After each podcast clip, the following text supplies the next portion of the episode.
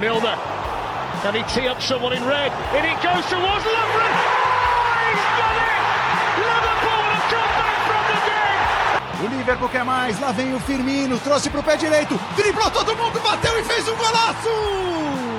Pajero! Oh, you beauty!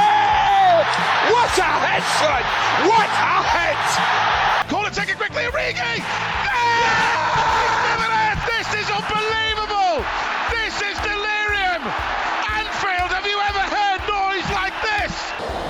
Klopp and Liverpool's king to the cop are champions of Europe once again.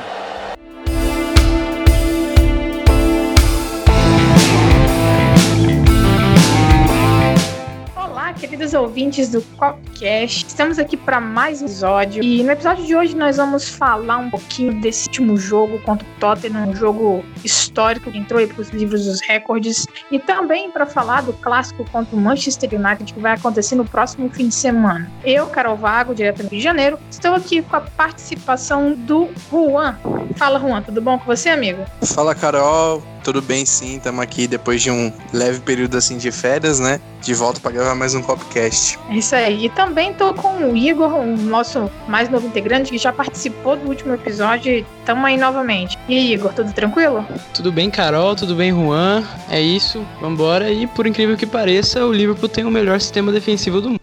É isso aí. Bom, é, apenas explicando como vai ser o nosso episódio de hoje, nós vamos ter um primeiro bloco falando sobre o que aconteceu no jogo contra o Tottenham, a vitória, e um bloco com um, uma prévia do próximo jogo, do clássico contra o Manchester United, além das notícias, informações aí quentinhas vindo de lá de.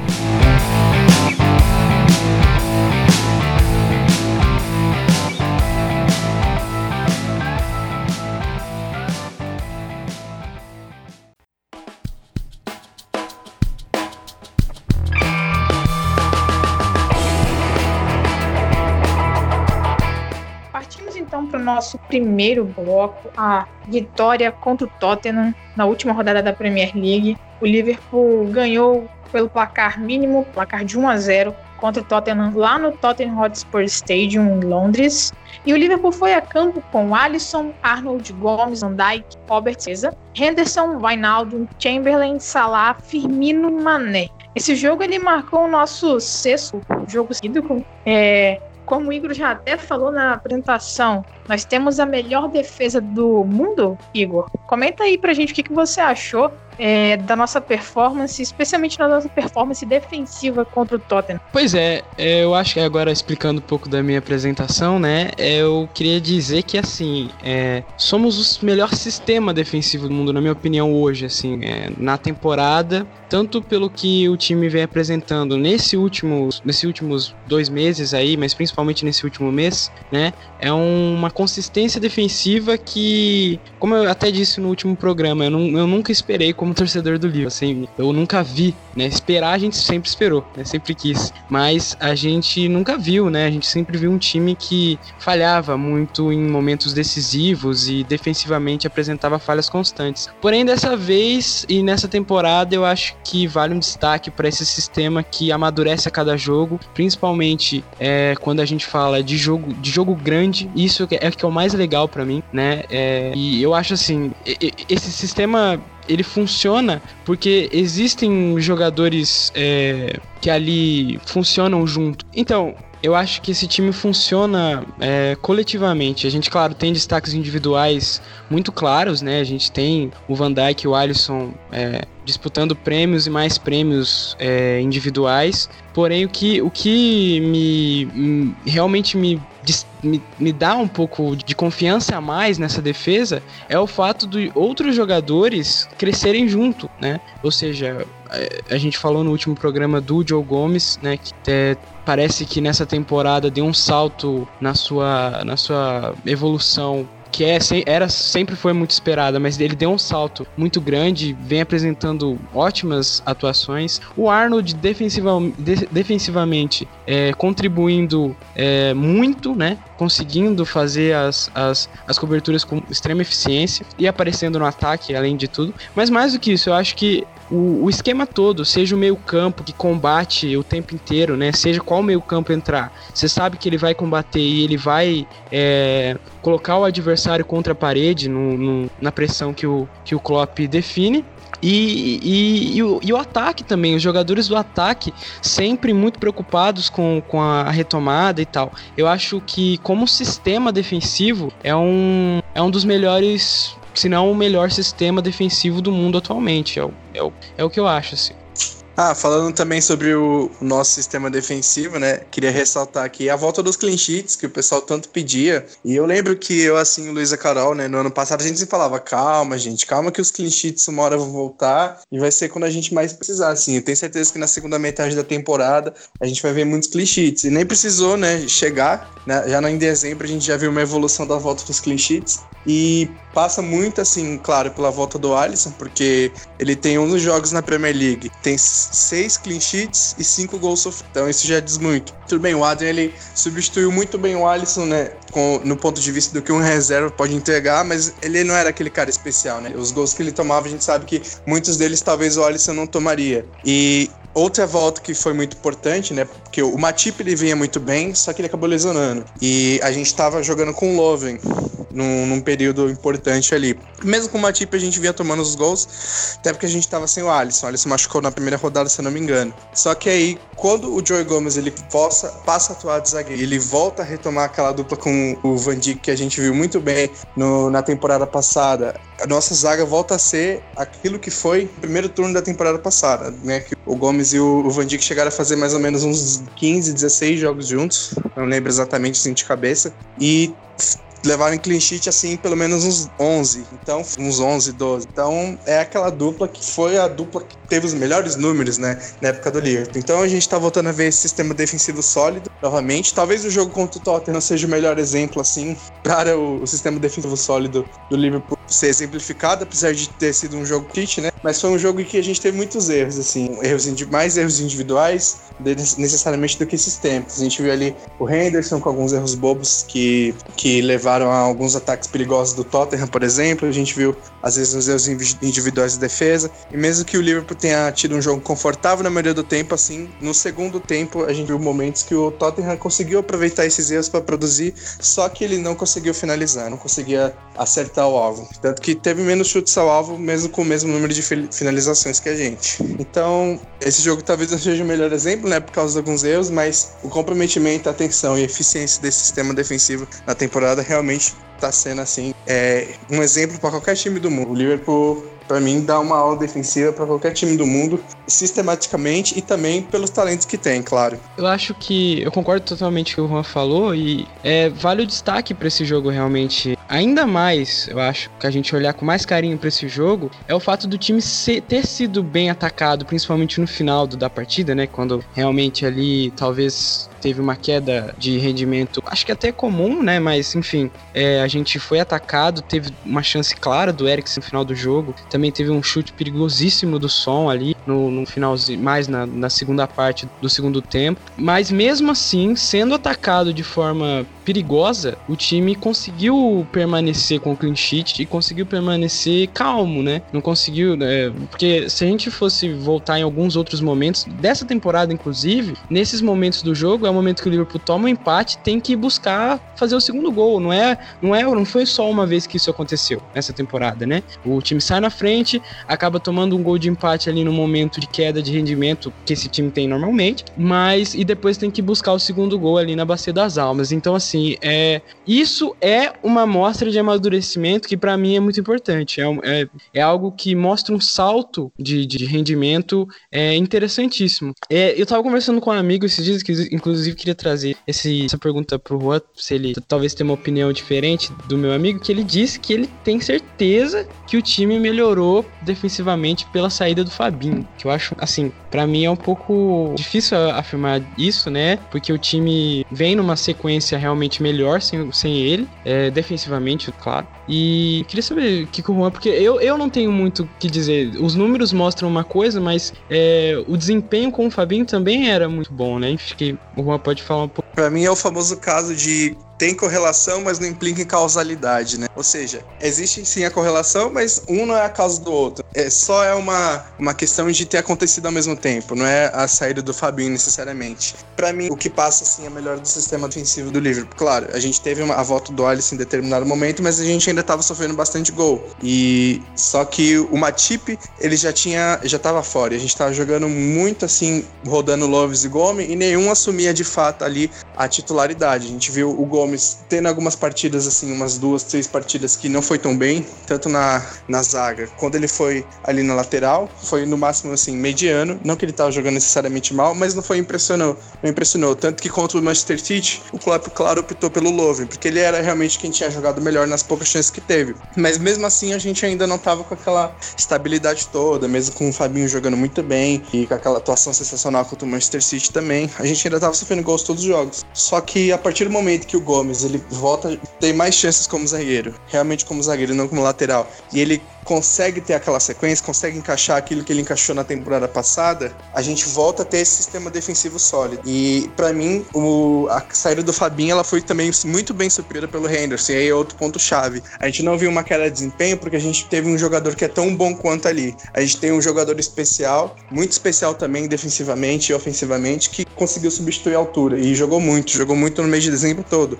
Para mim, melhor só não foi melhor que o Arnold nesse mês de dezembro. Se o Arnold não ganhasse o prêmio de melhor do mês, para mim que tinha ganhado o Henderson. Foi perfeito praticamente todos os jogos. O único jogo que ele não foi perfeito foi o jogo que ele jogou como zagueiro contra o Monte Rey. E, coincidentemente, foi o único jogo que a gente tomou gol de dezembro pra cá, além daquele 5 a 2 no Everton. E dos restos dos jogos, para mim, ele foi simplesmente o primeiro volante sensacional. Assim, lembrou aquela boa época que ele tava jogando de primeiro volante, antes da chegada do Fabinho. Só que agora com uma muita solidez defensiva. É impressionante que ele tava desarmando ali de e começando o ataque de novo. E só para falar sobre a dupla Gomes e Van Dijk, a gente tem já 18 jogos de Premier League com essa zaga, assim. Não necessariamente os dois jogando juntos, tipo o Gomes na lateral e o Van Dijk, mas eles jogando juntos como zagueiros, né? E eles são 18 jogos, 13 clean sheets e 5 gols concedidos. São números assim totalmente fora da realidade, sério. Se você tem uma dupla de zague 18 jogos, tomou 5 gols e teve 13 clean sheets, você tem que estar tá muito feliz assim.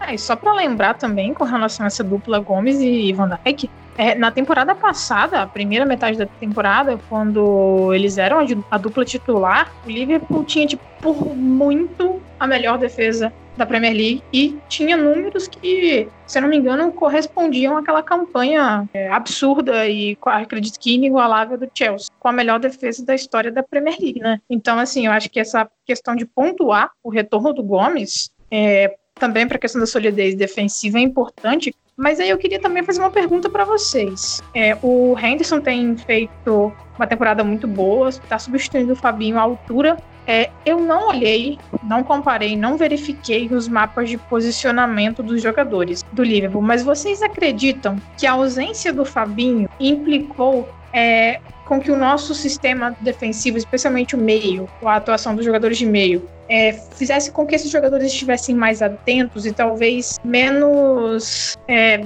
confiantes para subir muito para atacar. Vocês acreditam que talvez a presença do Fabinho deixe os nossos jogadores é, tão soltos a ponto de falar: ah, tranquilo, se a gente perder a bola aqui, o Fabinho vai resolver. Por isso, talvez acaba tomando um gol a mais ou outro com ele em campo. Vocês acham que a ausência dele tornou o time mais atento e mais cuidadoso por conta do Fabinho não estar tá ali para resolver o problema, se ele existir? Faz muito sentido, Carol, muito sentido. É ótimo ponto, bem colocado. É, eu acho que faz muito sentido e eu acho que realmente você, você tem esse negócio de, ah, vamos dobrar um pouquinho mais a atenção porque né, o nosso grande volante defensivo não tá aqui. Eu acho que faz sentido, né, essa atenção e a gente sabe o quão competitivo, quão dedicado o time é, a confiança, né, que esses caras têm para jogar. Então, eu acho que faz, sim, realmente um, um pouco de sentido essa tese e eu acredito também que se transformou em grandes performances individuais defensivas, né? A gente viu grandes performances do Hinaldo, a gente viu grandes performances do Henderson, né? A gente vê grandes performances defensivas do Lalana também, como no próprio jogo contra o Tottenham. Então, exatamente isso. A gente vê os jogadores muito, muito comprometidos, né? E aí, méritos pro Klopp, né? Não é só a série do Fabinho, méritos do treinador que a gente tem, méritos dos jogadores especiais que a gente tem. Concordo, faz total sentido, assim, que é uma coisa que fica no subjetivo do jogador. Tá com um cara que passa uma confiança de cobrir praticamente o campo inteiro, como é o Fabinho, é realmente jogadores que se comprometem mais com o momento ofensivo, como o Hinaldo, principalmente o Hinaldo, né? Faz funcionar ali grande parte no, da nossa engrenagem ofensiva. É, talvez tem um lance de ficar mais atento. Mas é daí que eu acho que também essa fase com o Anderson vai ajudar muito a crescer o próprio jogo com o Fabinho em campo quando ele estiver disponível, né? É, é, o fato dos jogadores perceberem que se der mais um pouquinho a, a atenção defensiva, esse time se torna tanto imparável na defesa quanto no ataque. Né? Então, se você conseguir equilibrar essas duas coisas, você tem, como o Juan disse, uma zaga que tem números, né, se for mantida, né, o que eu acredito que vai acontecer, mas é, uma zaga que se for mantida pode virar aí top também, né, em termos de dupla de zaga é, das grandes ligas e, e tem um ataque que funciona, que sempre funcionou, ou seja, fica na cabeça do jogador, olha, sem o Fabinho, que era, que era o nosso me melhor defensor do meio campo, é, não, a, a, gente conseguiu esses números, por que que com ele, com o nosso melhor jogador defensivo, a gente não vai dar um pouco a mais na marcação e, e se atentar a, algumas, alguns posicionamentos diferentes? Eu acho que faz total sentido e eu acho que vai, né, claro, se for usado, e acredito que vai ser usado como referência, pode ajudar uma evolução ainda maior nesse time, nessa atenção aí nos dois momentos. É, só para complementar antes do que o Igor falou, resta ver, né, se o Fabinho vai voltar de verdade, né? Tipo, se quem vai sair para esse cara entrar, né? A gente tá falando tanto de que o time tá jogando e tá voando. O Fabinho, tudo bem, é, era o melhor jogador defensivo quando saiu, mas e aí? Será que a gente tira o Henderson mesmo do, da posição de seis, né, de primeiro volante? E aí o que, que a gente faz, né? É muito bom quando o treinador tem esse tipo de dúvida e não só o Fabinho, como o Matip também, né, já, já deve estar tá para voltar. Então a gente vai ter ali dois, duas grandes peças defensivas ali que vão só fortalecer o elenco. E aí fica a questão, né? Também, junto com a volta deles, vem a volta dos jogos grandes, né? A gente vai ter já a volta da Champions contra o Atlético, a gente vai ter a FA Cup se aproximando das fases mais decisivas, a gente vai ter os jogos mais decisivos da Premier League. Não que a gente já não tenha jogado muitos deles agora, né? Nesse período difícil, estamos, né? Excelente. Mas vai só continuar. E aí que essa rotação, ter mais jogadores tão fortes como são Matip e Fabi, jogadores tão especiais, vai só fazer a diferença de a gente mostrar o nosso poder defensivo. Bom, a gente já falou bastante aí do nosso sistema defensivo, da nossa atuação defensiva contra o Tottenham.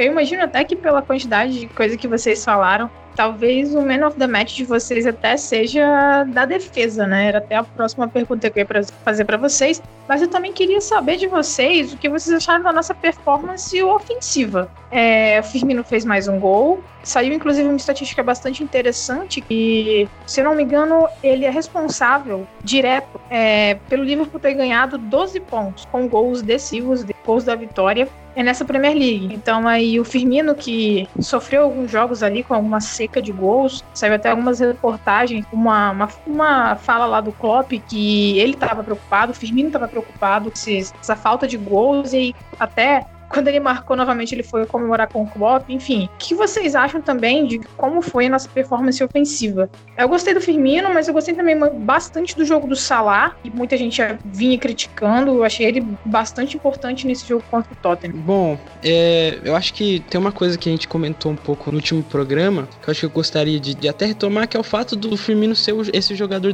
ofensivo é, decisivo, né? Ser um cara que, por incrível, que muita gente tem a visão é muita gente às vezes com uma visão um pouco errada, não é? Tem a visão que ele é um jogador só pro time, mas ele também é um jogador que decide jogos é, de forma a marcar gols com assistências ou até com um, um passe que pode gerar uma grande, uma grande, uma grande chance. É, isso, o número que você disse aí só comprova esse tipo de coisa. Jogos grandes é pro Firmino marcar e é para ele aparecer. É, mais uma vez, como foi no Mundial e como foi contra o Leicester, ele apareceu nesses jogos grandes, um jogo muito grande grande, né? Pelo fato de ser contra o Mourinho, pelo fato de ser contra o ex, o atual vice-campeão da Champions. Enfim, é, o destaque, acho que eu, tem alguns destaques que eu, que eu fiz aqui para essa, essa atuação ofensiva do time. É o fato por exemplo, na, no momento do, do, nosso gol, o Anderson chegando com uma opção de finalização lá dentro da área. Isso para mim é muito legal porque mostra que ele faz essa, essa movimentação desde sempre, né?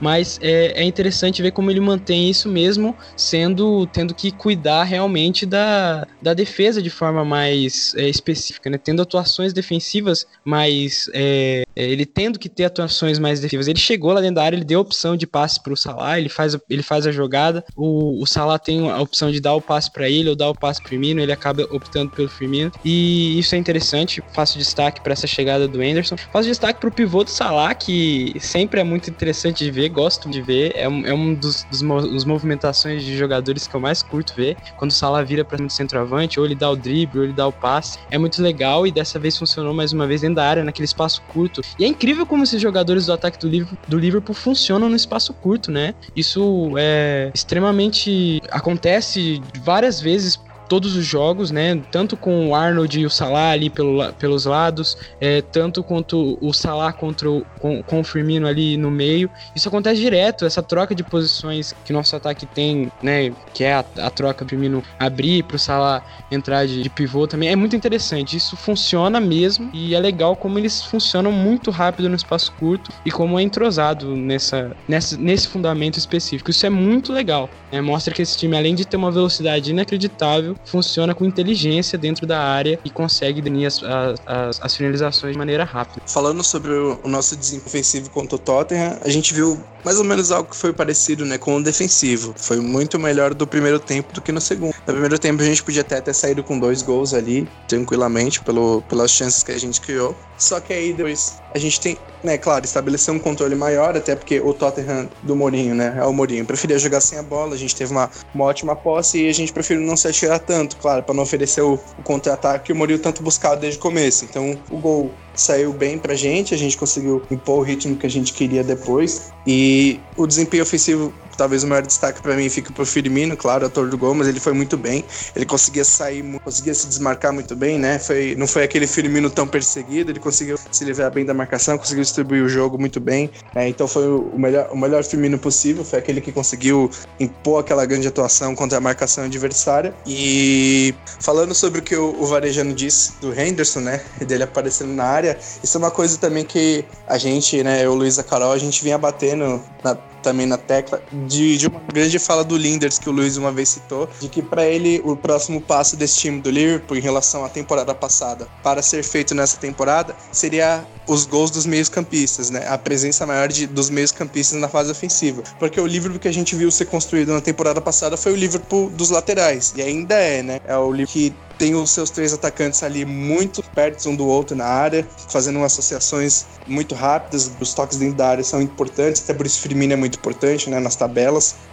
E é, só que ao mesmo tempo a gente vê os dois laterais subindo juntos para criar uma superioridade numérica e uma espécie de bombardeio que sufoca qualquer adversário, que amassa qualquer adversário, né, que empurra para trás. E a gente via os nossos meio-campistas servindo muito mais como uma espécie de sustentação defensiva para esse sistema ofensivo tão ofensivo, para esses laterais tão ofensivos. A gente via o Fabinho com uma, claro, sempre se preocupando, né, com fazer uma série de bola, preocupando com bolas longas, mas sendo um cara que ficava parado lá atrás com os zagueiros. Claro, os zagueiros em alta, mas mesmo assim, eles não estão participando do ataque. E a gente via os dois meio-campistas da frente nem sempre tão próximos da área. Era mais uma vez ou outra, e mesmo assim não, não tinha aquela chegada, não tinha aquele impacto, por exemplo, que a gente tinha na temporada 16, 17, quando o Lalane e o Hinaldo pisavam na área toda hora. Isso era uma coisa que a gente via muito menos. A, a área do Liverpool atual é muito mais os atacantes do que das chegadas dos meias. Era, pelo menos, né? Porque agora a gente tá vendo os gols muito mais distribuídos, eles ainda saem em grande quantidade, mas são muito mais distribuídos. Tanto que essa temporada é a temporada que, somando os gols do nosso trio de ataque no momento atual,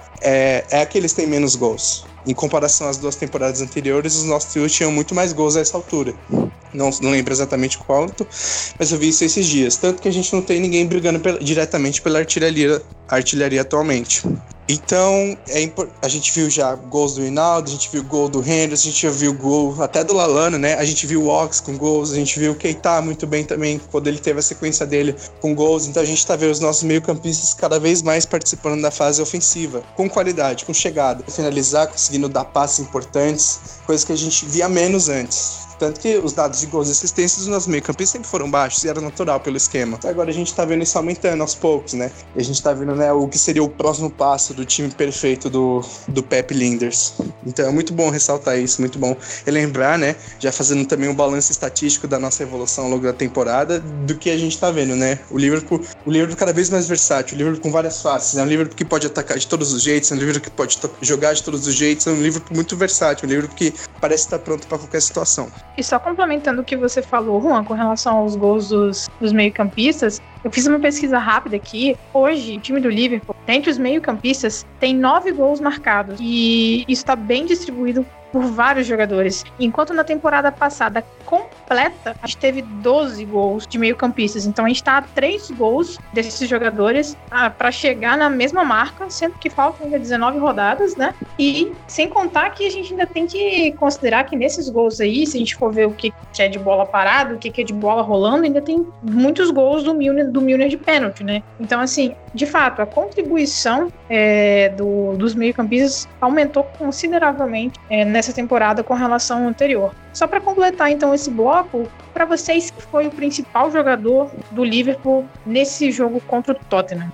Bom, é, eu fico entre dois jogadores, assim, como atuação principais, assim, eu acho é, o Gomes na zaga realmente fez uma atuação muito destacável, mas para mim o melhor jogador, assim, pelo fato de ser desse ter aí dois, um mês de janeiro agora fantástico, destacável desse, e desse craque da camisa. Eu acho que talvez seja unânime, porque eu tenho voltado. Para mim, eu fiquei com a impressão de que a, a, partida do, do Van Dijk talvez tenha sido melhor. Eu também gostei muito do Hinaldo, é, a partida do Van Dijk talvez tenha sido melhor que do Gomes, né? No caso. Também gostei muito do Hinaldo, gostei muito do Salah, como a Carol falou, mas acho que o Firmino foi o principal cara. Eu também vou votar, eu sou suspeita a falar, mas eu vou fechar com vocês, é o Firmino. Eu achei que ele foi sensacional nesse jogo, como em vários outros, e mais uma vez decidiu pra gente.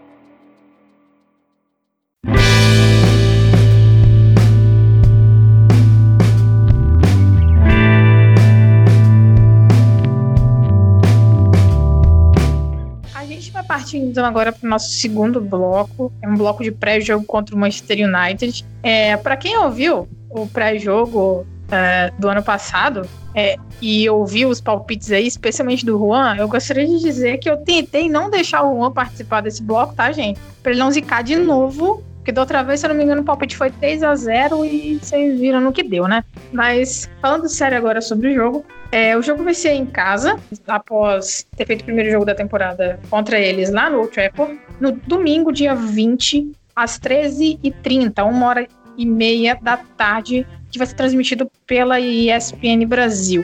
É, eu já vou começar o bloco, então, jogando para vocês uma bomba, porque a gente falou bastante da performance defensiva, contra o Tottenham, falamos da performance ofensiva, como a nossa defesa está bem organizada, coerente, coesa, assim como o nosso ataque. Mas como vocês também falaram já sobre o possível retorno do Fabinho, eu queria perguntar para vocês qual é a projeção da escalação desse jogo para vocês. Eu acho que a, a linha defensiva, goleiro, ataque, não é um problema, mas a gente precisa conversar sobre meio de campo, que a gente até nem citou praticamente o nome dele no outro bloco, que a gente teve a atuação do Chamberlain, que particularmente não me agradou. Como vocês começariam com esse trio de meio pro, pro próximo jogo? Bom, era um jogo perfeito pro Keita, né? A gente viu o que, que ele fez com o Manchester United no, no Trafford também na primeira rodada. E eu já queria dizer que a culpa não foi minha, tá, Carol? Desculpa aí. Mas dessa, desse domingo não passa. A ceifada do, no Manchester United vai chegar, a hora deles vão chegar, claro. E eu acho que sem o Keita, a gente vai repetir, a gente vai ir com Ox de novo, né? Vai ser Henderson e Naldo em Ox. Provavelmente o Fabinho não deve jogar apesar de ele estar tá voltando pros treinos agora, né? Mas tem, tem aquele, todo aquele tempo de poder treinar direito antes de jogar. Era um ótimo jogo pro Keita, até porque eu imagino que o Manchester United vai repetir um pouco daquilo que ele fez na, naquele primeiro turno, então a gente vai precisar do Keita, porque foi ele, junto do Lalana, né, os principais caras que conseguiam superar a pressão do meio, do, do meio campo do United, conseguiam superar a marcação e conseguiam pensar um pouco mais o jogo. O Lalana não tinha a mesma dinâmica, não tinha mesmo a mesma intensidade do Keita, mas então o Keita foi o cara que conseguiu fazer a diferença, né? Tanto que ele achou, conseguiu enganar a defesa, né? Com um drible de corpo assim sensacional, né? Uma virada assim de corpo sensacional. E aí ele deu um passe sem olhar pro Roberts e o Roberts achou o cruzamento perfeito pro gol do Lalana, né? É mais um gol de infiltração de meia aí. E então eu acho que a gente vai de Ox, porque o Ox vai tentar vai tentar ser um cara que vai pisar mais na área, né? Ali junto do Hinaldo e graças a Deus que a gente tem o Hinaldo, porque quando a gente teve Ox e Keita juntos, o Ox era o cara que tava tentando ser aquele cara que ajudava um pouco mais a saída de bola e, e fazia mais proteção contra a pressão e tentava superar a pressão. Ele não tava conseguindo fazer isso muito bem. É, o Hinaldo é o cara perfeito para superar a pressão, assim, o controle, o jogo de corpo, né? A forma como ele usa o corpo para proteger a bola é linda de se ver, ninguém tira a bola dele, a não ser que faça falta. Então ele é um cara muito importante, assim, para a maneira como o United deve se comportar, né?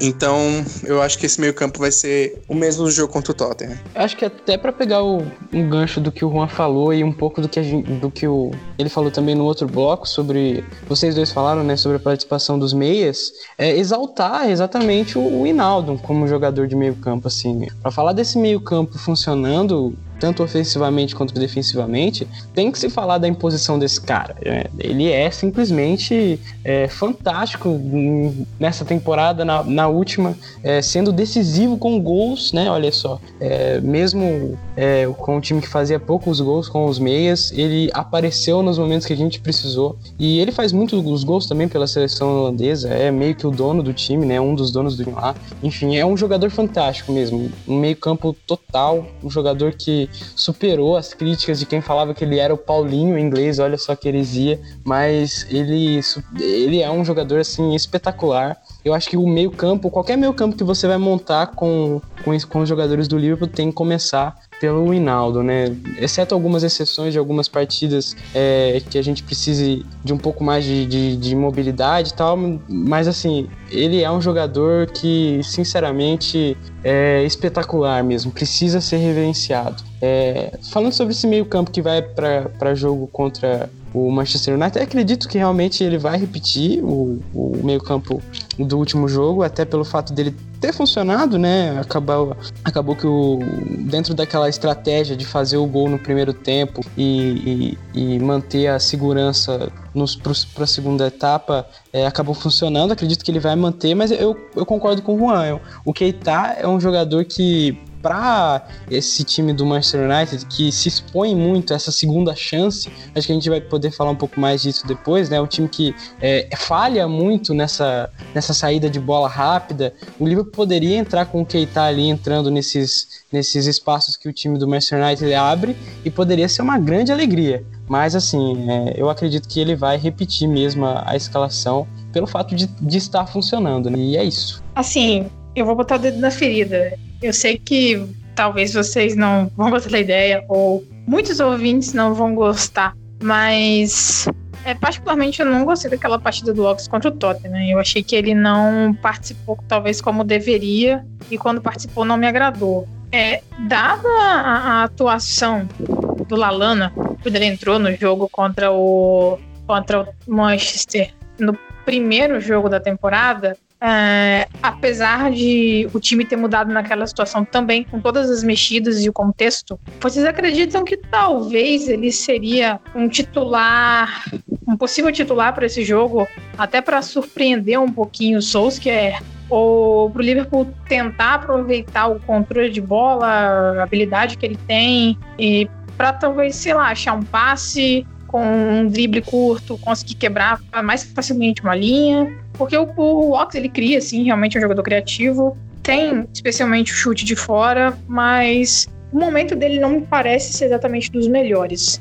Vocês tá, cogitar usar o Lalana de cara nesse jogo? Não me surpreenderia se isso acontecesse. É, eu pensei nessa possibilidade, então, como eu pensei, eu não me surpreenderia, assim, porque eu acho que talvez o Klopp fizesse isso. Eu acho que pode ser interessante, porque, né, como eu falei, no jogo do Old Trafford, quando ele entrou, ele foi bem. Ele era um cara que conseguia superar a pressão. É, claro que já era o segundo tempo, né? O United ele correu muito naquele jogo, então os jogadores estavam mais cansados, mas ele conseguia se livrar, ele conseguia dar sequências jogadas, né? Só que faltava intensidade e talvez isso seja né, a principal barreira para o Lalana começar a titular no jogo importante. Falta, não, ele não tem mais aquela intensidade de antes, né? Depois de tantas lesões, idade mais avançada, ele não é o cara que tem essa intensidade, esse, esse dinamismo tão grande. Ele, tem, ele pode dar um bom passe, ele pode usar bem o corpo, se livrar bem quando um cara vai tentar desarmar ele, mas ele não tem mais aquela intensidade, mesmo que ele tenha visão, mesmo que ele tenha um talento. Então, talvez essa seja a principal barreira para ele não jogar. Mas, né, o momento do Ox também não é dos melhores. O, o Ox é um cara muito mais de infiltração, de chegada de chute,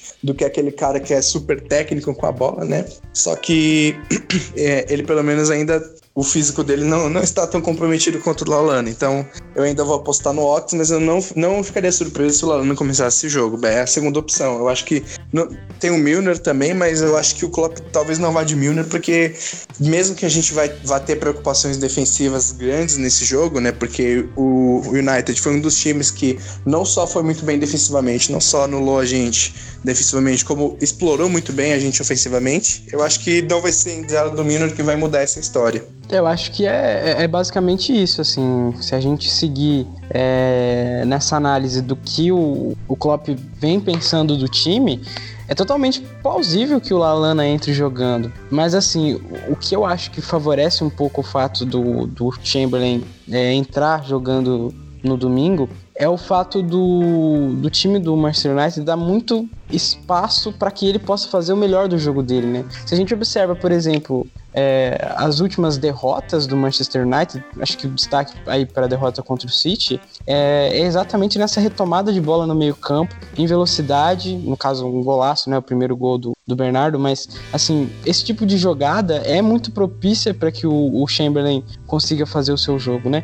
É, não que o Lalana não consiga fazer isso, mas realmente, é, hoje em dia, o, La, o Lalana é um outro Lalana, né? Ele é, como a gente falou também no programa passado, ele virou um jogador é, talvez mais confiável do que ele já foi, né? Muito mais confiável, mas um tanto menos intenso, um tanto menos é, vibrante que é o Lalana de outras de outros carnavais, né? Eu acredito que se ele entrar jogando não vai ser nada surpreendente, eu até gostaria bastante, mas é, eu acredito que o Klopp vai valorizar e vai dar mais essa chance aí pro Chambo tentar é, fazer o que ele melhor sabe fazer, que é acelerar e, e, ocupar espaço.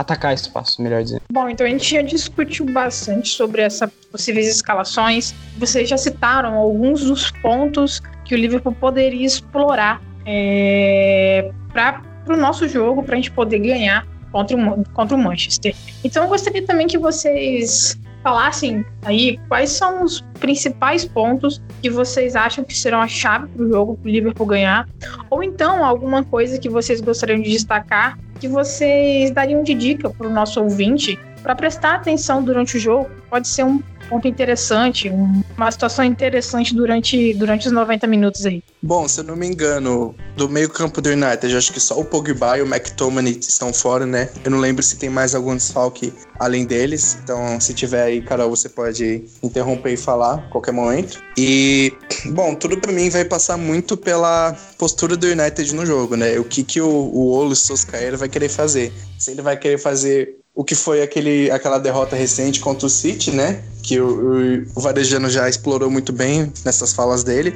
Ou se ele vai querer fazer aquilo que ele fez naquele empate contra o Liverpool, que deu muito certo, né? Naquela ocasião, ele botou três zagueiros, não sei se vocês ainda lembram do jogo, mas ele botou três zagueiros e era em tese no papel um 3-4-3 com o Andreas Pereira de falso 9, só que no momento defensivo ele armava uma linha de 5 que era um, um 5-3-2, né? Mas de qualquer jeito, né, você via a flutuação entre os dois esquemas. E a gente. E, a, e era uma coisa. Esse, esquema de dois zagueiros aí foi uma coisa que a gente já tinha visto naquela época contra o Sheffield, né? E foi uma coisa que trouxe muita dificuldade pro Liverpool. Foi um esquema que trouxe muita dificuldade. O Sheffield no 3-4-3 dele, ele quase ganhou, quase empatou da gente, né? Apesar de que a gente teve ótimas chances nas bolas longas, né? Aquele jogo foi o jogo das bolas longas, porque era o único jeito que a gente conseguia furar. Mas tanto o Sheffield quanto o United, eles claro, foram direto ao ponto crucial do Liverpool, os laterais. Então, ao jogar com o Ambissaca aberto naquela ocasião, né, ao jogar com Ashley Young tão aberto também, a gente tinha um confronto direto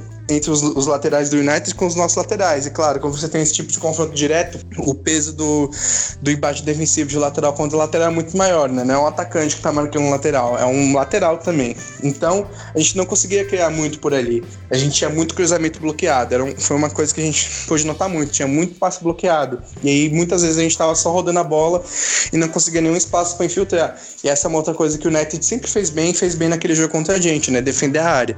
Eles tinham os três zagueiros ali dentro e a gente tava de Origui naquela ocasião, né? A gente não, não teve o Salah pra fazer aquele pivô especial, né? Mas mesmo assim, a área tava sempre super lotada, sempre muito bem defendida. Os três zagueiros foram muito bens, muito combativos. E a gente sabe que os nossos atacantes tentam jogar próximos ali, né? Para dar espaço pros laterais. E só que a gente não conseguia nada, né? O nosso meio campo não tava conseguindo criar também. E foi aí que a entrada do Lalane, a entrada do Keita naquele jogo, né? Também teve a entrada do Ox. O Ox foi muito bem porque, mas aí passou mais pela mudança do esquema, né? No intervalo o Klopp fez uma espécie de 4-2-4, a gente tava perdendo, então ele não, não teve vergonha de ir para cima. E aí a gente conseguiu criar a superioridade numérica, né? Porque tinha quatro pessoas na frente, mas os laterais eram seis contra cinco, que era aquela cinco do linha, aquela linha de cinco do United de atrás, então a gente já conseguiu melhorar ali.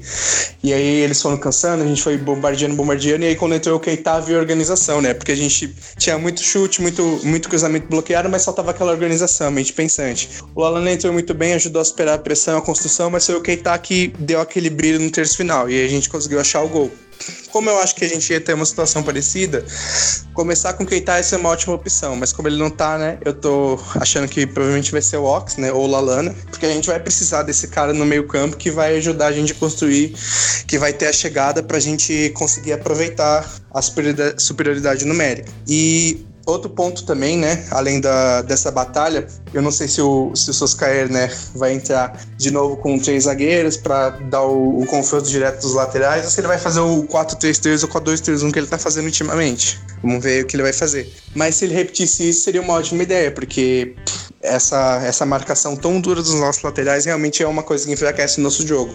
E para mim, o Manchester United não tem identidade nenhuma atualmente, então mudar o esquema assim não é, não é algo surpreendente. E claro, além do, do destaque defensivo, naquele jogo o United foi muito bem ofensivamente. Eles ficavam com 5-3-2 no momento defensivo e sempre que saíam rápido para explorar o Rashford e o Daniel James, que eram os dois da frente ali, né? E aí a gente viu essas saídas rápidas muito bem. Inclusive foi assim que saiu o gol, né? Claro, um gol irregular, porque foi uma roubada de bola numa falta, né? Não foi nem roubada de bola. E aí eles eles conseguiram aproveitar, né, as o contra-ataque. E só que a gente viu muitas situações de um contra um, né? A gente viu o Daniel James e o Rashford toda hora no contra um contra o Matip e o Van Dijk. E surpreendentemente foi uma má atuação, talvez a pior do Matip na temporada do, da nossa dupla de zaga, né? Naquele jogo o Matip ele teve sete duelos no chão e ele perdeu seis, só ganhou um. E ele sofreu quatro dribles. Então daí a gente já vê como que o, o nosso desempenho defensivo não, não foi dos melhores. O Van Dijk só ganhou um duelo pelo chão também. Então, num contra um, né, o Rashford e o Daniel James mostraram o talento, a habilidade que eles têm, e o United conseguiu machucar um pouquinho o livro, embora o gol só tenha saído de regular, que isso prova, né, que a gente tem ótimos jogadores aí, que não é tão fácil assim fazer gol na gente.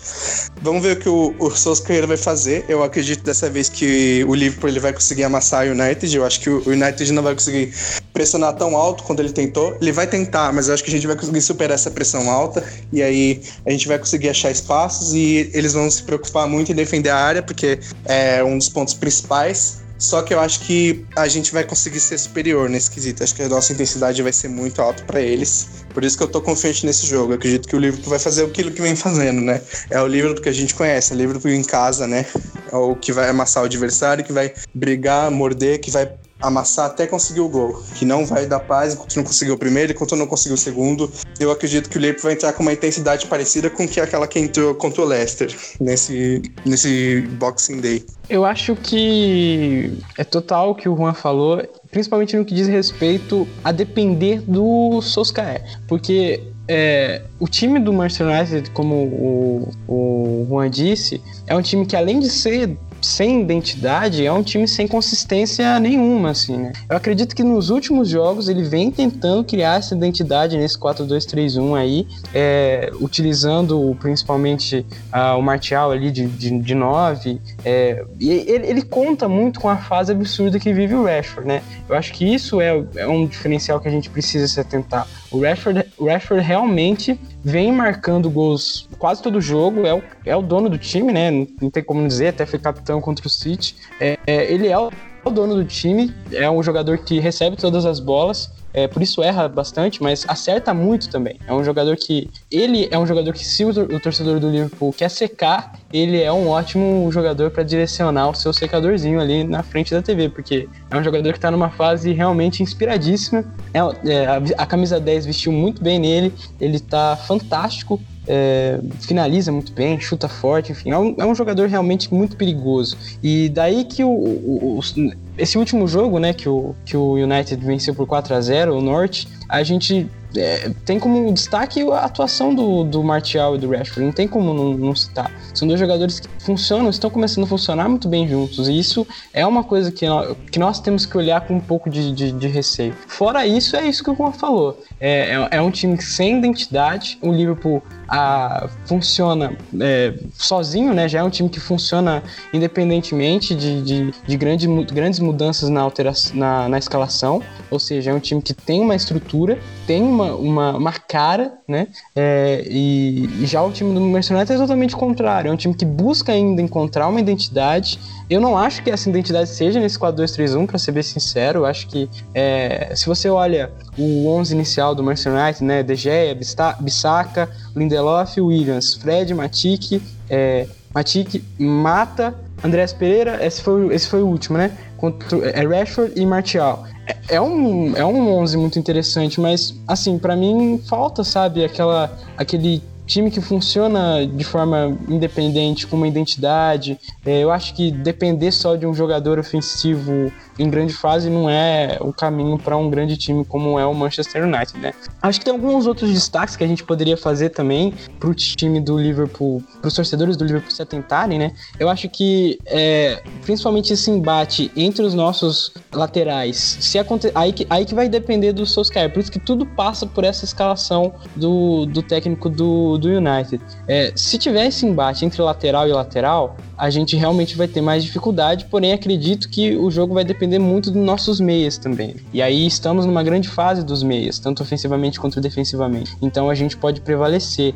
Aí talvez com uma chegada de infiltração do, do Chamberlain. Aí que vai a importância desse, desse jogador, né? De atacar esse espaço que, que vai sobrar no meio-campo naturalmente com esse embate tão ferrenho entre os laterais. Mas também um embate entre os atacantes e os jogadores de defesa do Manchester United. Uma, se você olha os gols que o Manchester United vem sofrendo. É, nos últimos jogos, né? Seja é, jogos que o time perde ou que o time ganha, são jogadas de falhas bizarras de, de, de, de saída de bola e de, de segunda chance, né? O time ataca, o Manchester se defende, a bola volta já no pé do, do adversário e o gol acaba saindo. Isso aconteceu bastante nos últimos jogos, contra o Everton aconteceu, contra o, o Manchester é, City aconteceu. É, então, quer dizer, isso é uma coisa que o Liverpool pode é, usufruir de, de maneira bem interessante. Então, os nossos atacantes contra os defensores deles aí nós temos vantagem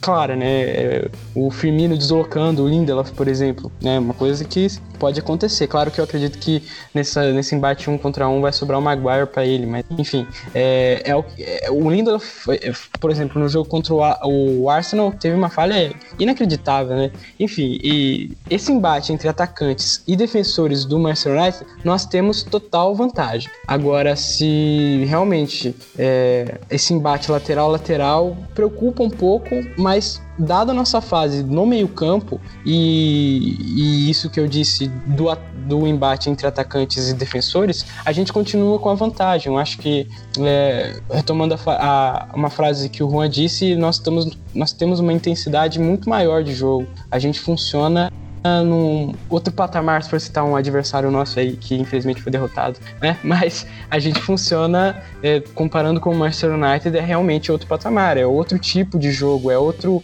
é, é outra forma de entender futebol se você assiste um jogo do Liverpool e um jogo dos Red Devils. A real é que entrar com Juan Mata e Rashford abertos nas 4-2-3-1 é pedir para perder e perder feio, assim, na minha visão. Não só porque o Juan Mata não é um grande jogador, assim, para ajudar, né, nessa marcação, mas porque você tendo que pôr o Rashford para participar tanto da marcação, você não vai ter ele tantas vezes ativo no contra-ataque, como foi no primeiro jogo, né?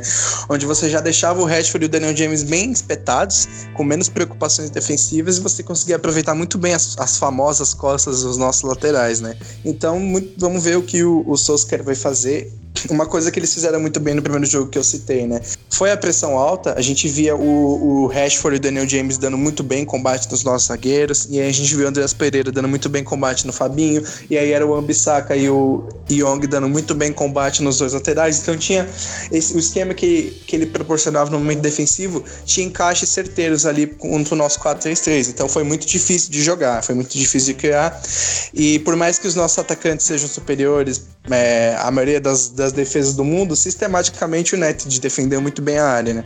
Não só pela motivação que os jogadores estavam, mas porque funcionou sistematicamente, né? O Fred foi muito bem, o McTominay foi muito bem, era um congestionamento realmente de jogadores. Eu acho que a volta do Salah vai ser decisiva. É, o duelo Salah e Maguire é um, é um, duelo já antigo, assim. Eu acho que vai ser mais o Salah contra o Maguire do que o Firmino, assim, porque o Salah é o cara que vai pe pegar e fazer o pivô e vai tentar trabalhar ali a bola.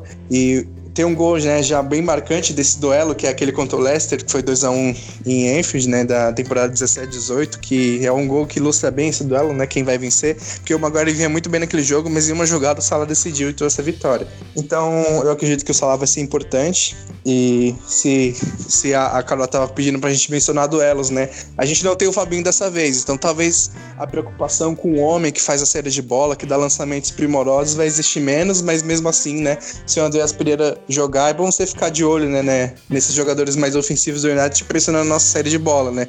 Eu acredito que o, eles não vão trancar um ônibus, né, até que seja a hora. Acredito que vão tentar pressionar mais mais cedo, tentar pressionar num bloco mais alto, não só no bloco médio e baixo. Só que eu acredito que talvez não dure muito tempo, porque a gente tem talento para superar essa pressão. Mesmo que seja um jogo difícil, acredito que vai ser um jogo difícil no começo, um jogo muito difícil no primeiro tempo. Não se surpreenda se for 0 a 0 pro intervalo, né? Só que eu acho que o Liverpool vai encontrar caminhos para vencer, vai encontrar o jeito certo de vencer, até pelo técnico que a gente tem, porque foi pelo técnico que a gente tem que a gente conseguiu empatar aquele jogo, né? Foram mudanças cruciais ali, foi né, a gerência de jogo do Klopp que, que trouxe o empate naquele, naquele 1 a 1 do primeiro turno.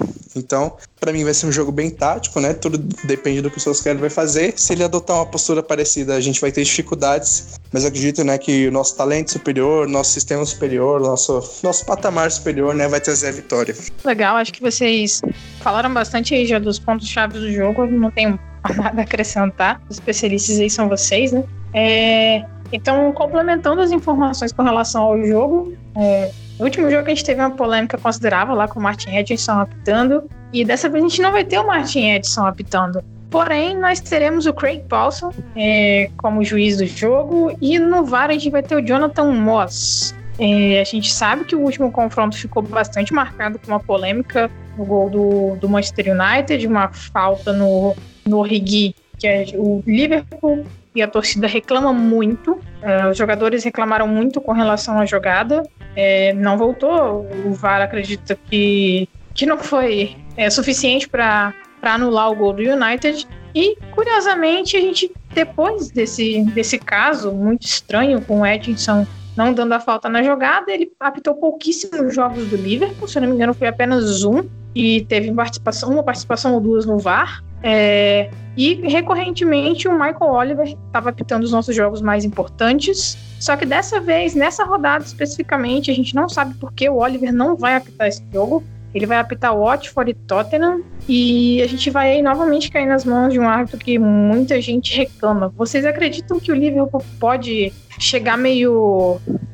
um pouquinho de, de ranço, um pouquinho de raiva de aconteceu no primeiro jogo para com relação à arbitragem para esse jogo de agora, um jogo mais nervoso por conta desse entre aspas, extra-campo por ser uma influência do juiz? Ah, eu acho que, dadas as condições da tabela, é, hoje. E principalmente do clima que o time tá, desse, de como foi esse último mês, eu acho muito difícil que o, time chegue rancoroso. Assim, eu acredito que é, é, muito. Estamos numa fase muito mais paz e amor, né? Duvido muito que o, que o Klopp vá brigar. Ah, que pode acontecer, né? Claro, a gente não pode prever nada. É, esses juízes costumam aprontar, né? Mas enfim, é, eu acredito que não. Eu acredito que o time tá numa, numa fase um pouco diferente. Claro que pode acontecer do, do Klopp dar uma esquentada ali no vestiário, que é, que é sempre legal, dá sempre boas, rende sempre boas imagens, boas histórias, mas eu acredito que fique só nisso, não, não vai é, interferir diretamente no desempenho do time, não. O time tá eu acho assim, é, é, é incrível quando time tá, esse time tá pronto, assim, né? Ele passa uma, uma, uma sensação de que é, é agora ou nunca. Então, para mim, eu fico confiante nesse sentido. Acho que é muito difícil dessa, dessa, dessa questão afetar diretamente, claro, né?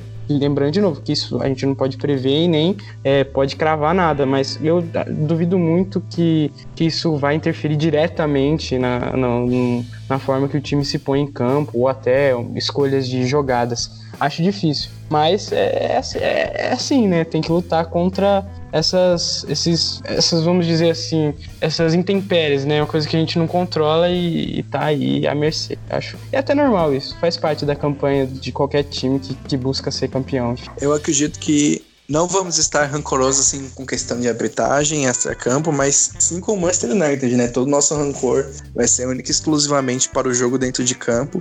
E até por isso acredito que o Liverpool não vai ter medo de ser Liverpool. O Liverpool vai para cima, vai, vai tentar furar a defesa de todo jeito, vai pôr quantos homens no, no ataque for preciso. Não vai, não vai se preocupar muito com essa questão de um a um contra os nossos zagueiros, porque vai confiar nos nossos zagueiros, vai confiar no goleiro que a gente tem. Então a gente vai para cima. Até por isso é é um dos motivos que eu acredito no Ox. E toda resposta vai ser dada dentro de campo, né? Se existe assim uma raiva de ter empatado com o United naquele jogo, né? Porque aí seriam só vitórias na Premier League, que seria um absurdo, já que a gente tem 61 pontos de 63 jogados, né? Mas acredito que toda todo o rancor daquele jogo vai, vai ser devolvido dentro do campo e é isso é isso que tem que ser feito, é isso que essa essa é a motivação que o que o Klopp vai trazer. Até por isso acredito que a intensidade desse jogo vai ser maior, né? Porque no mundial a gente estava guardando a intensidade contra o Leicester. Nos últimos últimos jogos. Será que a gente está aguardando a intensidade para jogar contra o United?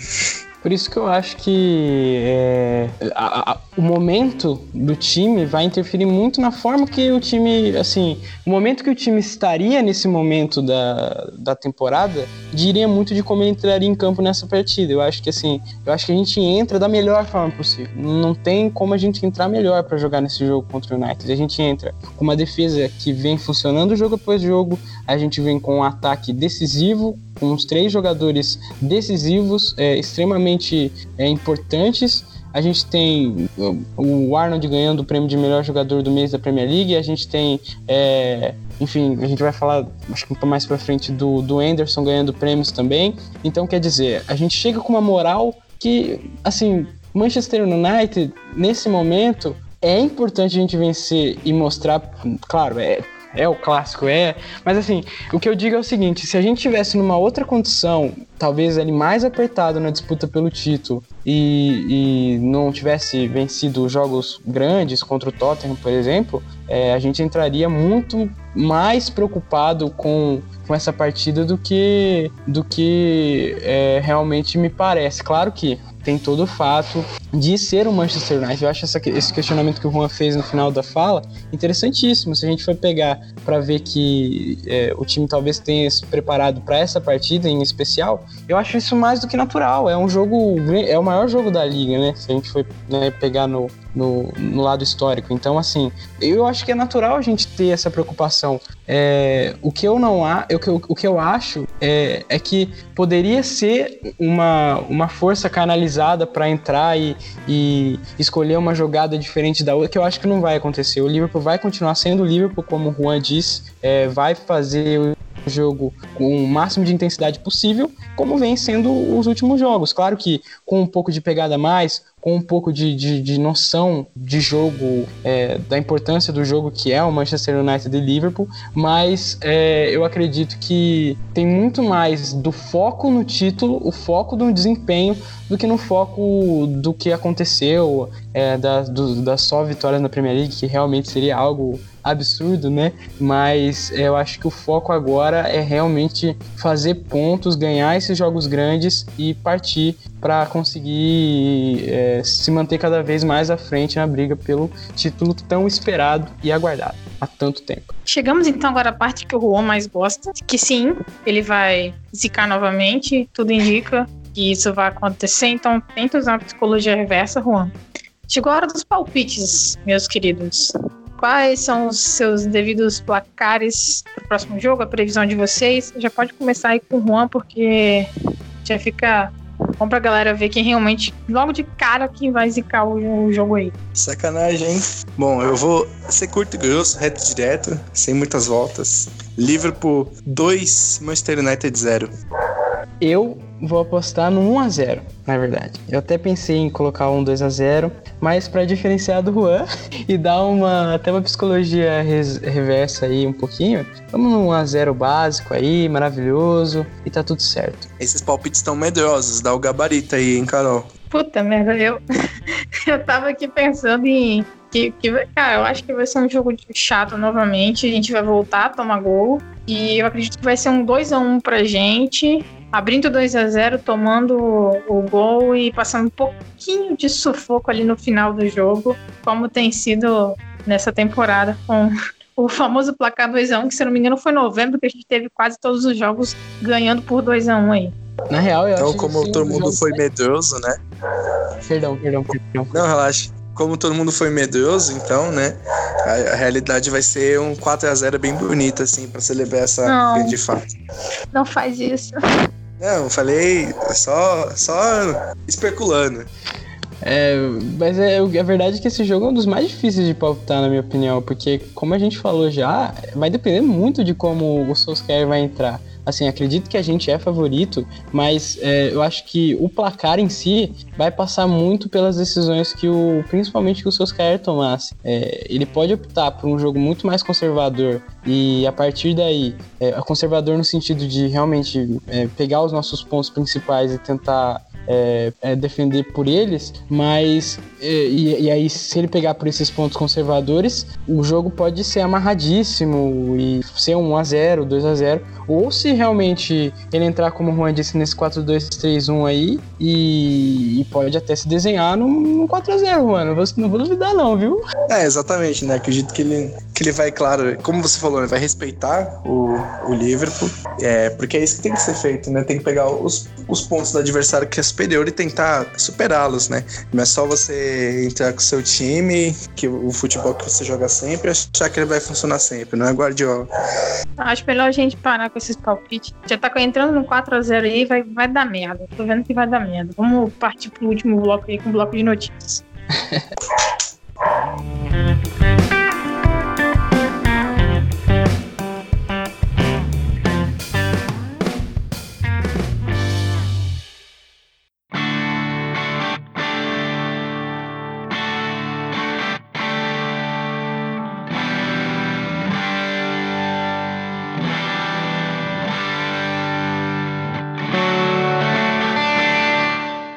terminando o nosso episódio, então, fazendo o nosso terceiro e último bloco, bloco de notícias com as atualizações do que aconteceu aí nessa semana lá, lá com o Liverpool.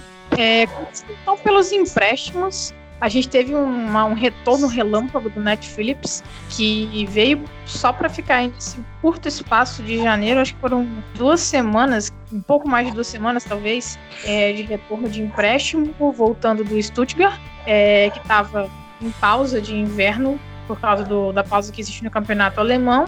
Ele só jogou o jogo da Copa da Inglaterra, no banco em outra oportunidade e, e já voltou lá para a Alemanha. E o Ryan Brewster, que fez o seu primeiro jogo pelo Swansea no fim de semana, é, não ganhou, mas jogou os 90 minutos. Foi bastante elogiado pelos zagueiros adversários. Saiu até uma entrevista interessante. E basicamente esse é o balanço de de notícias dos empréstimos. Vocês gostariam de comentar alguma coisa sobre esse retorno relâmpago do Phillips? Comentar só que tadinho, né? Ficou tanto pouco tempo. E sobre o Brewster, espero que dê certo. Acho que esse empréstimo é muito importante. É, acredito que isso já tenha sido comentado anteriormente. E fico feliz de saber que a estreia foi, foi bem elogiada. Inclusive, parece que até o zagueiro adversário elogiou, falou que ele foi bem no jogo, né? Porque a postura dele já é, foi uma postura correta, assim, né? E bem surpreendente para um jogador da idade dele. Confesso que quando li na pauta que ele foi elogiado pelos defensores é, adversários, eu achei que era uma pequena zoação ao nosso, ao nosso querido.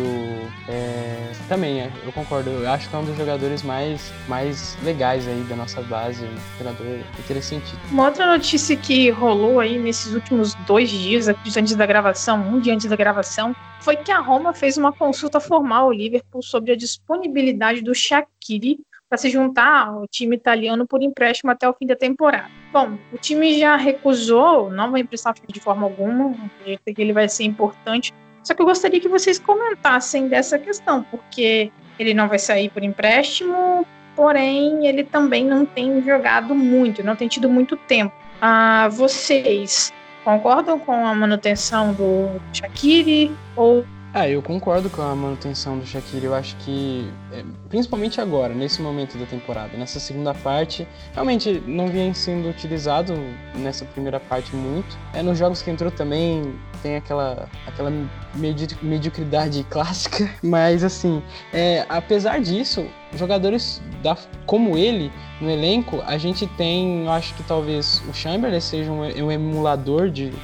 o Shaqiri seja um emulador de, de, de Chamberlain, mas é, realmente não é o mesmo nível.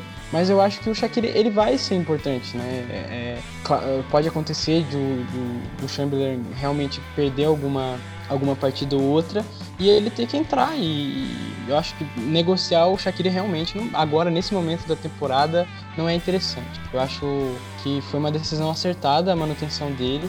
Todo jogador que a gente conseguir manter agora dessa do meio da temporada para frente agora até o final é, vai ser vai ser legal para para conseguir concluir os objetivos. Eu concordo que não tem motivo para liberar o Shaqiri agora meio de temporada, a gente já tá tendo muitos problemas de lesão, então você se livrar de um jogador que por mais que não seja uma estrela, ainda faz parte do elenco, é importante. É, não faz sentido, né? A gente precisa de jogadores, tanto que a gente já trouxe o Minamino. Só que talvez projetando um longo prazo, talvez o Shaquille não fique, né? Talvez seja um caso parecido com o Lalana, que, que talvez ele não, não, não tenha, esteja mais no nível do time, ou no caso dele nunca esteve, né? E talvez ele saia, até porque esses dias o James Pierce soltou lá no The Athletic que no verão a gente vai procurar outro atacante. Mais um. Então, além do Minamino, talvez venha mais um reforço no ataque no verão. É uma, uma possibilidade bem forte, segundo, segundo ele. Então, talvez nisso, né, uma, Shaqiri, uma saída do Shaqiri faça sentido, até para não ter tantos jogadores assim, né? Porque ainda tem a base e tal. Então, talvez ele não fique na janela de verão, mas sair agora, né, claro, não é, não é uma possibilidade. Uma outra coisa que a gente também já comentou um pouco aí durante o episódio, né? É o retorno do Fabinho aos treinos completos com o time. A gente imagina que ele não vá jogar nesse momento, ainda está voltando, e talvez um clássico não seja o momento mais interessante também para colocar ali então. Então, essa é uma parte mais informativa. E a última novidade que a gente teve, chegando lá da Inglaterra, foi que o Henderson, nosso capitão, ganhou o prêmio de jogador inglês do ano de 2019 é, ao lado da Lucy Bronze, que ganhou na modalidade feminina, é, que também já jogou no Liverpool, né? No, time feminino do Liverpool. Então, retomando, o Henderson ganhou o prêmio de melhor jogador. Ele desbancou o Sterling e o Kane na disputa. E a gente gostaria de deixar, então, é, o nosso recado, parabenizar o capitão. É, particularmente, eu acredito que foi muito merecido o prêmio. Talvez em número de gols ele não tenha sido a mesma coisa que o Sterling ou que o Kane, mas eu acho que esse prêmio representa muito a, o, o quão importante ele é, tanto para a seleção inglesa quanto para o time do Liverpool, levantando a taça mais importante de clubes do mundo. Fale os comentários de vocês sobre esse prêmio, essa premiação do Henderson após tantos anos. Que eu tenho que falar é que eu sempre acreditei, né? Eu sou um devoto, eu sou um enderista, não sei se seria essa religião, mas eu sou, eu sou um devoto da religião Anderson. É, é, um, é um cara que, assim, eu acho que ele tem um espírito de, de, de capitão do Liverpool que é muito interessante. Assim. É, é, aquele espírito herdado do, do Gerrard mesmo. Eu acho que ele é o que melhor conseguiu assimilar isso. Claro, é, foi uma coisa até meio plantada, né? O novo Gerrard. Não é novo Gerrard, é o Anderson. É um, é um jogador que é, tem seus defeitos, mas ele tem muitas qualidades. E essas qualidades a gente tem que destacar. Ele lança muito bem, ele se apresenta é, no ataque com muita qualidade, fisicamente um monstro, né? E é um líder, é um líder, é um cara que faz o time funcionar, orienta defensivamente, orienta ofensivamente. É um cara que é, tem que ficar para sempre, assim. É, um do, é, aquele jogador que, que a gente olha pro time e mesmo que se ele não for titular, né? Vai, o, o Juan citou aí a, a possibilidade do Fabinho voltar, que volte no lugar do Anderson. Você tem certeza que o jogo que ele vai entrar, e se ele tiver que entrar, ele vai é, fazer o melhor que ele puder. Um cara que me dá, me passa muita confiança, muita integridade, é um, uma referência mesmo para qualquer torcedor assim que olhe e, e, e, e, eu, como sempre defendi, eu sou fã demais. Eu sempre gostei do Anderson, mesmo nos seus piores momentos que teve, né? Como o Liverpool teve seus piores momentos, ele também teve. Mas eu acho que essa fase maravilhosa que ele vem vivendo, capitão, levantou Champions League, levantou Mundial e é isso, acho que ele tem que ficar para sempre e mais do que merecido. Jogou absurdos essa temporada, é, liderou um, um, time praticamente é, sendo uma única referência de liderança ali no meio campo, talvez o Van Dijk sendo também um líder defensivo importante, mas assim, são os dois, né? São a referência de liderança que nós temos, são os dois. Então, para mim, muito mais, muito mais que merecido, um capitão enorme, é, um dos jogadores que eu mais gosto desse elenco, com toda certeza. Eu acredito também que foi muito mais do que merecido. É, essa, esse ano, né? Não a temporada, mas o ano de 2019 para o Henderson é espetacular especialmente porque esse segundo semestre a gente está vendo um brilhantismo maior ainda, não só defensivamente quanto ofensivamente.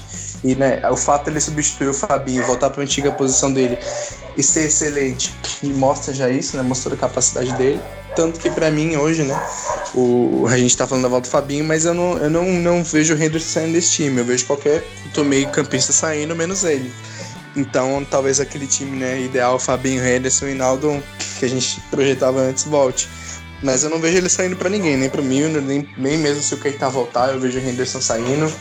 E hoje ele é fundamental nesse time. A bola que ele vem jogando né, é redonda, com, com, com lançamentos, passes, inversões de jogo preciso, né? É um cara que sempre dá muita dinâmica, acelera bastante o jogo, né? Tem essa marca de, de acelerar bastante o jogo e ser muito preciso e vem dando mais assistência, fez uma, mais gol do que nesse já recentemente do que já fez em algum tempo. Então é um jogador muito mais do que importante, né? A gente sabe da qualidade da capacidade dele e ter ele como capitão assim, é, para mim é uma honra. É uma honra ter o Jordan Henderson capitaneando o livro, porque ele é a alma desse time, uma das almas, uma, é a identidade, né? É, é a cara do, do Liverpool.